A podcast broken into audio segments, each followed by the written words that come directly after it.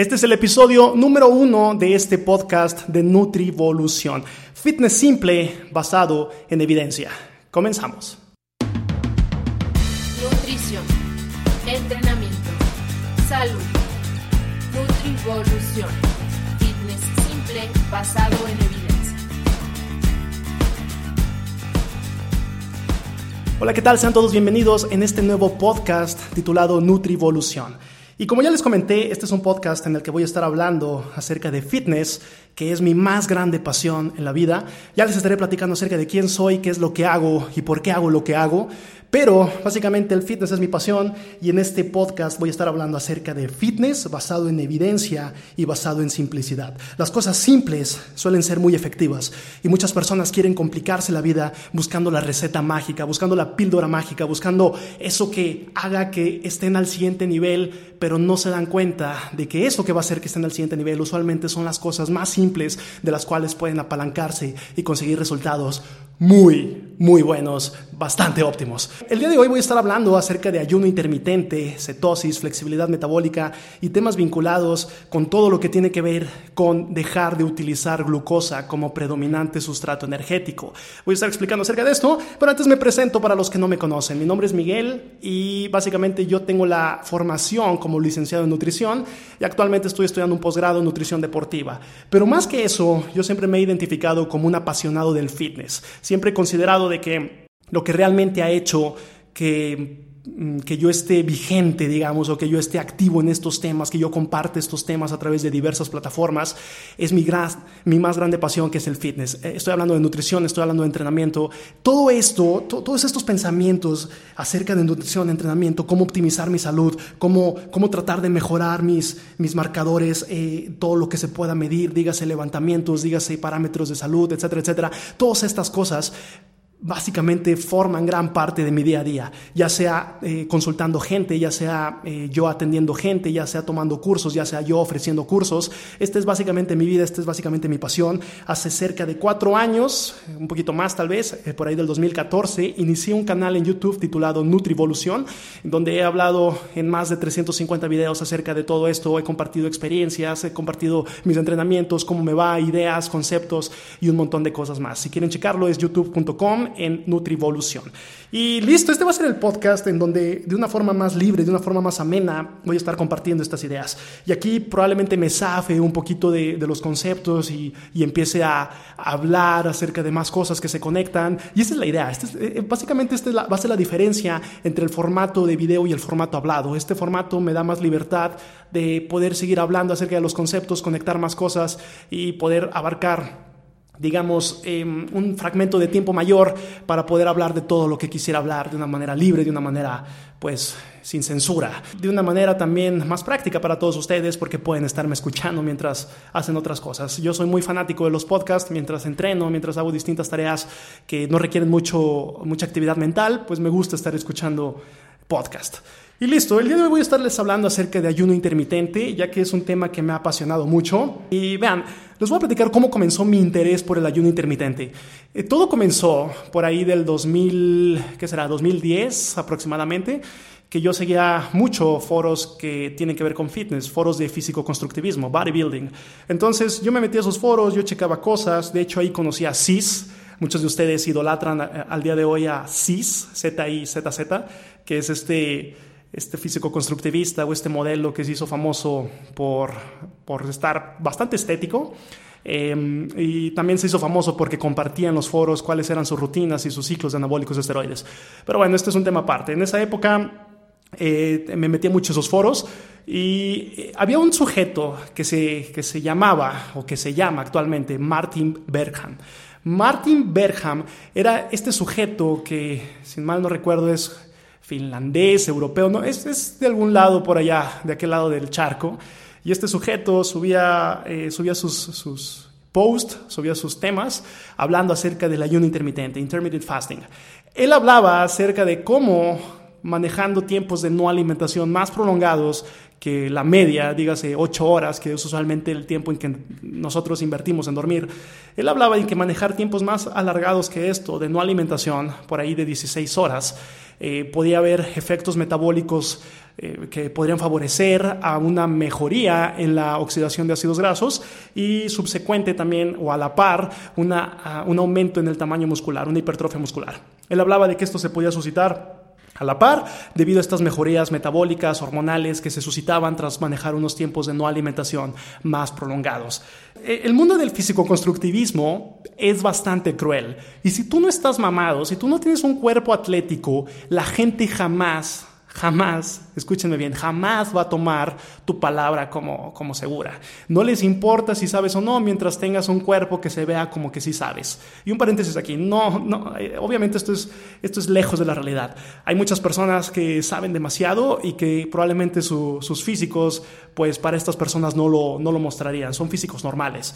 Y esto se debe a mil y un motivos. No significa que no sepan, puede que haya lesiones de por medio, puede que haya enfermedades, puede que haya algún, eh, mucho trabajo por, por, lo mismo de estar investigando, abarcan tiempo investigando para conocer qué es lo que la evidencia dice que funciona y no se dan tiempo a ellos mismos para, para poder ejercitarse.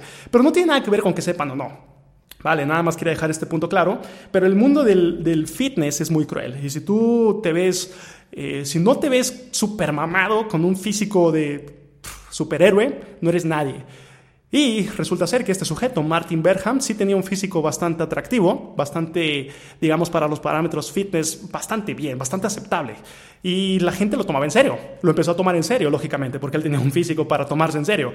Entonces, eh, se empezó a ser famoso en este pequeño nicho, empezó a convertirse, digamos, en el padre del ayuno intermitente, empezó a ser cada vez más relevante a través principalmente de su sitio web Link Gains, que es básicamente el, eh, fue mucho tiempo el lugar en donde te podrías informar acerca del ayuno intermitente. Pero quiero dejar claro que él no inventó el ayuno intermitente. El ayuno intermitente ya viene desde años atrás. Él descubrió el ayuno intermitente y lo popularizó. Sin embargo, él no fue el, digamos, el creador. Fue el pionero, pero no el creador. Entonces, eh, este sujeto lo hizo, lo hizo famoso y muchas personas empezaron a adoptar este estilo de vida, este estilo de alimentación. ¿Qué fue lo que sucedió después? Esta evidencia, que digamos una evidencia empírica, este, estos conceptos de dejar pasar más tiempo sin alimentarse, eh, se volvieron cada vez más famosos, más personas lo empezaron a hacer y empezaron a tener muy buenos resultados. Empezó a haber muy buena evidencia empírica que hablaba de que este sistema funcionaba. ¿Ok? Funcionaba realmente y esto iba totalmente en contra de lo que se tiene actualmente como estandarizado en la ciencia de la nutrición. Si yo lo vinculo con lo que toda la vida se me enseñó en la carrera, donde se me decía, tienes que comer cada cierto tiempo porque si no tu metabolismo se hará lento. Tienes que desayunar primera hora en la mañana porque si no puedes tener más tendencia a engordar. Y esto lo decían mis profesores, esto lo decían las personas que ya habían tenido una formación en la licenciatura en nutrición y que yo pensaba que sabían realmente de lo que hablaban. Y vean, eh, otro paréntesis aquí, no es que no sepan, no es que no sepan realmente, es que eso fue lo que se ha dicho toda la vida, pero afortunadamente los tiempos están cambiando eh, y afortunadamente cada vez se, se toma más en cuenta la relevancia que hay detrás de pasar un poco más de tiempo del que estamos acostumbrados en tiempos de no alimentación, dígase en tiempos de ayuno. Pero eh, esta es la historia, siempre se nos dijo esto, igual en mi familia siempre era la costumbre de desayunar primera hora en la mañana y era un hábito que todos los primeros años de mi vida y dígase más de 20 años de, mi vida eh, yo llevé a cabo. Entonces imagínense el, el choque de conceptos que fue para mí empezar a escuchar esto y empezar a escuchar que dejar de comer durante cierto tiempo era bueno. Esto fue en el 2010, pero lo dejé a un lado. Dije, no es para mí, a mí me gusta desayunar, eh, bye. Y lo dejé a un lado durante bastantes años y fue por ahí del 2017 que me volví, a topar con el ayuno intermitente, volví a ver análisis, estudios, eh, conceptos, que más personas empezaban a hablar de esto. Entonces dije, ok, Estoy en este mundo del fitness. Quiero volver a intentar bajar mi porcentaje de grasa corporal, porque ese ha sido uno de mis objetivos durante mucho tiempo, bajar a 7% de grasa corporal. Entonces, por ahí del 2017 dije, ok, voy a intentar esta estrategia, y fue como a finales del año, a finales del 2017, voy a intentar esta estrategia del ayuno intermitente para bajar mi grasa corporal a 7%. Me puse a investigar a fondo del tema porque ya lo conocía, pero ahora sí le, dediqué horas, horas y horas al estudio para poder yo hacer mi propia intervención en mí mismo. Y fue cuando llevé a cabo esto. Esto lo reporté en mis videos de YouTube. Este, estos vlogs estuve documentando cómo me iba, cómo, cómo comía, eh, mis pesajes, cómo entrenaba, etc. Pero lo que sucedió fue lo siguiente. Lo logré logré bajar al 7% de grasa corporal, algo que jamás había logrado con otro tipo de intervenciones. Había intentado dietas cetogénicas, había intentado las dietas tradicionales de restricción calórica normal, pero jamás pude llegar, si, bien se bajaba, jamás pude llegar a este 7% de grasa corporal. Entonces fue así como lo logré, siguiendo un protocolo de ayuno intermitente, fue cerca de 6 seis meses aproximadamente, si mal no recuerdo, en el que bajé. Ahora, mi porcentaje de grasa inicial no era, no era muy elevado, era tal vez un 12, 13%, si mal no recuerdo. Pero bueno, bajar a 7% es un gran esfuerzo. Para los que estén involucrados en el fitness, sabrán que bajar a 7% es algo bastante difícil y que, mm, bueno, es, es complicado, pero se pudo hacer. ¿ok? ¿Con qué? Con el ayuno intermitente. Ahora, ¿qué diantres es el ayuno intermitente? Conocemos como ayuno al cese de la ingesta alimentaria y en este contexto voy a estar hablando acerca del cese voluntario de la ingesta alimentaria. Hay personas que no consumen alimentos por motivos, eh, dígase, económicos, eh, políticos, geográficos, etc. Pero en este contexto en específico estoy refiriéndome al ayuno como el cese de la ingesta de manera voluntaria, que cambia totalmente la cosa. Si es voluntario o no, cambia totalmente la cosa porque sabes cuándo puede terminar. Tú tienes control sobre el asunto y tú puedes tener esa flexibilidad de terminarlo antes o terminarlo después según conforme te vayas sintiendo. Pero no es lo mismo que no tener ese control y no saber cuándo será tu próxima comida. Y esto es un aspecto fundamental que se vincula con el estrés, que se vincula con las adaptaciones fisiológicas que se pueden llevar a cabo. Entonces, en este contexto es algo voluntario y eso es básicamente el ayuno. Todos ayunamos a mayor o menor medida. Si nosotros dormimos, si nosotros nos vamos a acostar a las 11 de la noche y nos despertamos a las 7 de la mañana, son 8 horas que nosotros pasamos dormidos y que muy seguramente no estamos consumiendo alimentos, ¿ok? Estoy casi seguro de que la mayoría de nosotros en este periodo de tiempo en el que estamos dormidos no estamos consumiendo alimentos. Habrá quien se levante a consumir algún alimento, pero esto no es normal y no es común. Entonces, esto es el ayuno intermitente, es modular los tiempos de no alimentación con los de sí alimentación. Y el protocolo más común es el protocolo que hizo popular Martin Bergham, que es 16 horas de no alimentarse y 8 horas de sí alimentarse. Y esto ya forma las 24 horas. Uno podría pensar que esto es mucho, pero vamos a analizarlo un poquito. Si tú duermes 8 horas, solamente es cuestión de tener otras 8 horas más antes de tu primer comida. A ver, vamos a poner un ejemplo más real, el ejemplo conmigo mismo. Mi última comida es a las 10 de la noche y mi primer comida es por ahí de las 2 de la tarde. Entonces, aquí se cumplen más o menos estas 16 horas, que no es tan difícil porque simplemente es cosa de postergar tu primera comida del día, simplemente es cosa de postergar tu desayuno y listo, aquí ya tienes las 16 horas. Ahora te preguntarás, ¿y esto de qué funciona? Verán. Nosotros podemos identificar dos estados metabólicos en nuestro organismo. Es el estado alimentado y es el estado no alimentado. Y son estados que se vinculan con distintas funcionalidades metabólicas y hormonales. Cuando nosotros estamos comiendo, vamos a ponerle un apodo. Estamos en modo almacenaje. Este es el modo almacenaje cuando estamos comiendo. Y es principalmente regulado, digamos, por la acción de una hormona llamada insulina, que tiene un carácter básicamente anabólico. Por el contrario, cuando nosotros no estamos comiendo, estamos en un estado, vamos a ponerle este apodo, de utilización de las reservas. Y esto tiene un predominio de la hormona antagonista de la insulina, que es el glucagón. Entonces, eh, cuando nosotros tenemos tiempos de no alimentación más prolongados, el glucagón empieza a tener mayor participación en el metabolismo y básicamente se va a encargar de mandar lo que tenemos almacenado hacia torrente sanguíneo hacia su utilización. Entonces, por el contrario, si nosotros estamos todo el tiempo comiendo, vamos a estar almacenando energía todo el tiempo, vamos a estar en modo almacenamiento todo el tiempo. Y esto es algo que sucede muy común en la sociedad actual.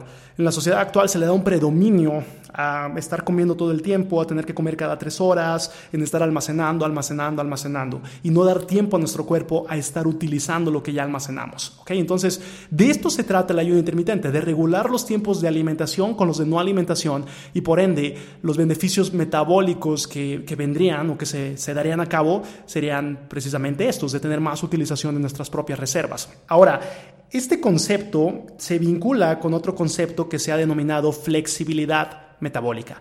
Me podrás decir, Miguel, ¿qué diantres es la flexibilidad metabólica? Jamás había escuchado de esto. Y esto es algo bastante reciente. Estoy, estoy, estoy seguro de que muchas personas antes no habían escuchado, hace algunos años no se escuchaba de este concepto.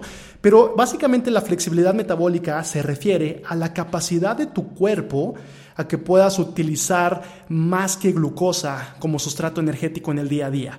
Dígase, si nosotros estamos todo el tiempo en modo almacenamiento, si nosotros estamos consumiendo todo el tiempo alimentos y en específico una dieta estandarizada mm, americana, que de este lado del mundo nosotros copiamos muchas cosas de los norteamericanos y en gran parte nuestra dieta en muchos aspectos es similar a, la de ellos.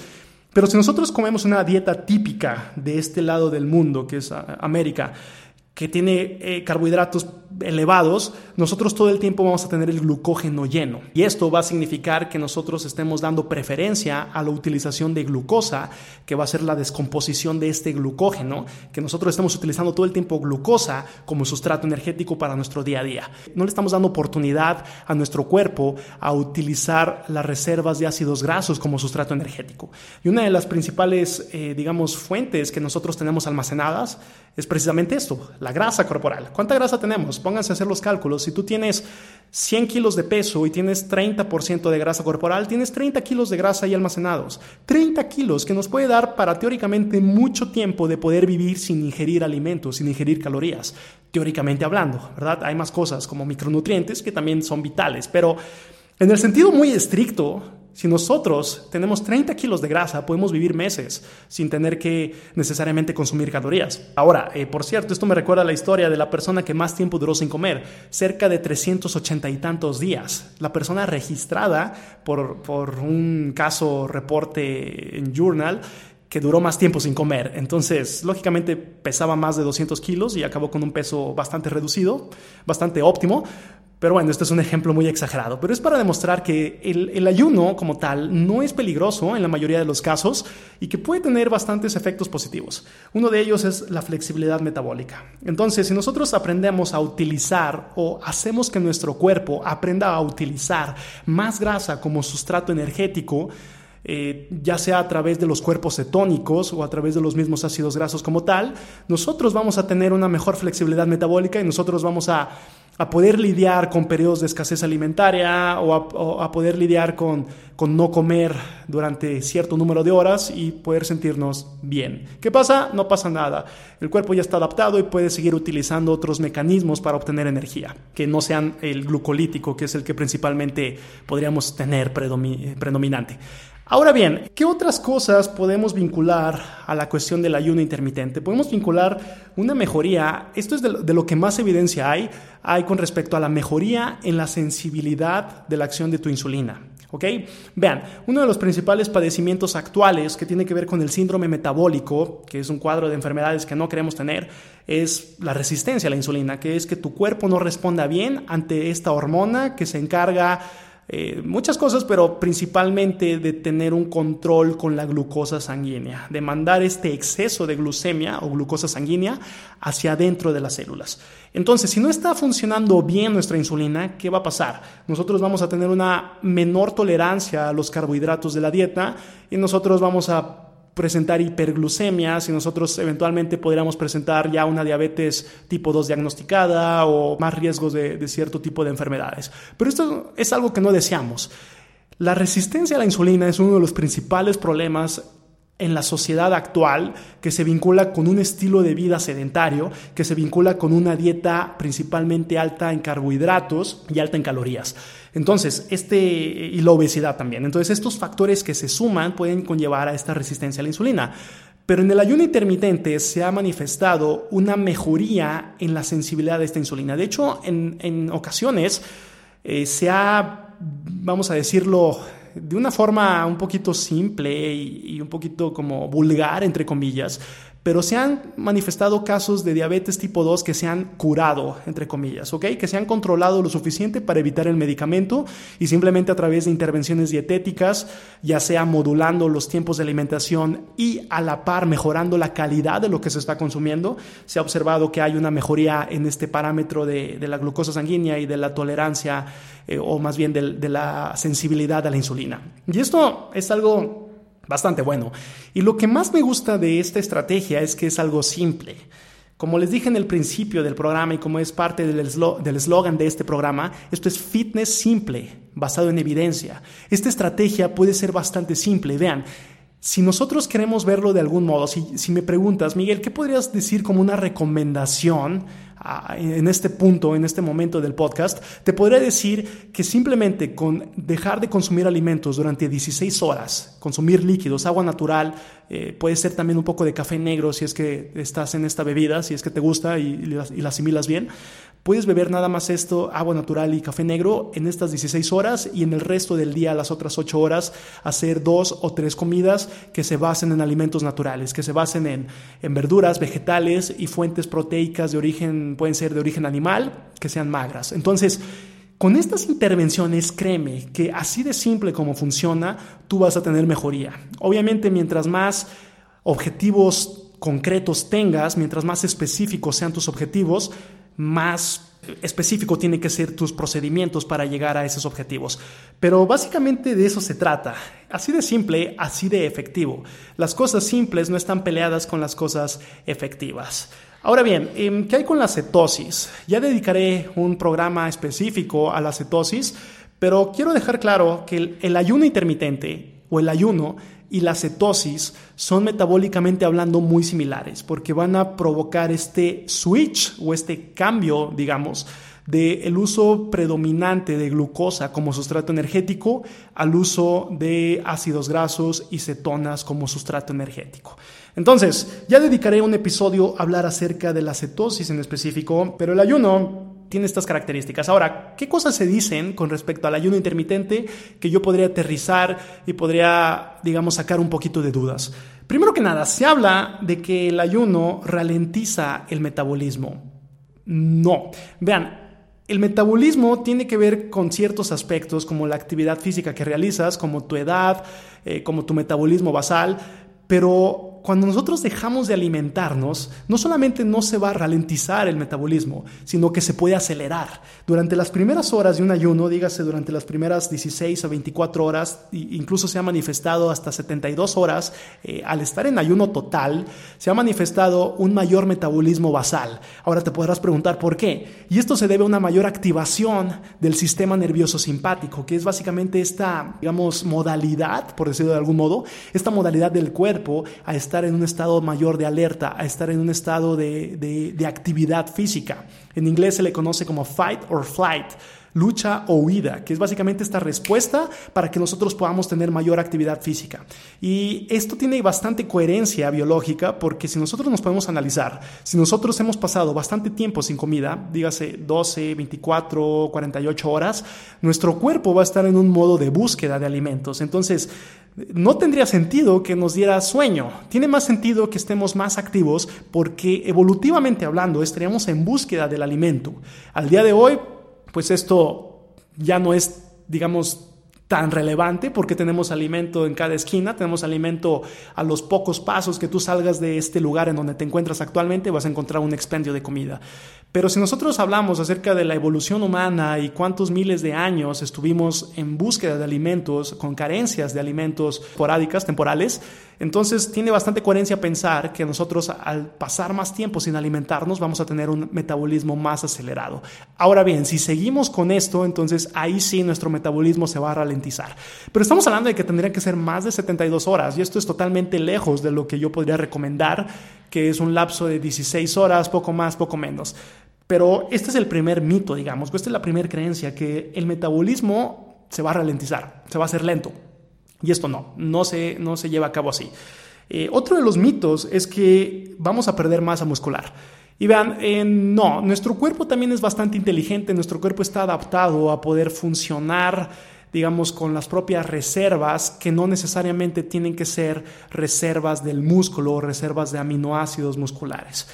Aunado a esto, si nosotros mantenemos nuestra actividad física, si nosotros seguimos con nuestro entrenamiento en gimnasio, nuestro entrenamiento de fuerza, y en el día a día, dígase, en lapsos de 24 horas, nosotros cumplimos con nuestros requisitos proteicos, si nosotros cumplimos con los, los digamos, gramos de proteína que cada día necesitamos, no habría por qué preocuparse. Incluso si los metemos en una, dos o tres comidas al día, no habría por qué preocuparse si nosotros en un día a día estamos cumpliendo nuestros requisitos de proteína. Ya estaré hablando acerca de cuánta proteína se, se podría recomendar en distintos tipos de caso y en distintos tipos de objetivos, pero eso es tema para otro podcast. De una vez les digo que se suscriban, este va a ser un podcast bastante enriquecedor. A mí me encanta hablar de estos temas y pues espero que a ustedes les encante escuchar acerca de estos temas. Ahora bien, eh, retomando un poquito, no vas a perder masa muscular si tú pasas 16 horas sin consumir alimentos, siempre y cuando en el día a día estés cumpliendo tus requisitos proteicos y siempre y cuando estés entrenando eh, adecuadamente, ¿ok? Que este es otro pilar fundamental. El entrenamiento adecuado, resistido o de fuerza, lo que haces en el gimnasio, tiene que ser vital para la retención de masa muscular. Vital, esto es fundamental. Y el último concepto del cual les quiero hablar en este episodio es de la hormesis. Vean, este concepto me recuerda a las frases. Lo que no mata, te fortalece. Y la frase de la dosis hace al veneno. ¿Qué nos quieren decir estas frases? Estas frases son como Dragon Ball. No sé si llegaron a ver, perdón por desviarme un poco, pero ahorita lo conecto.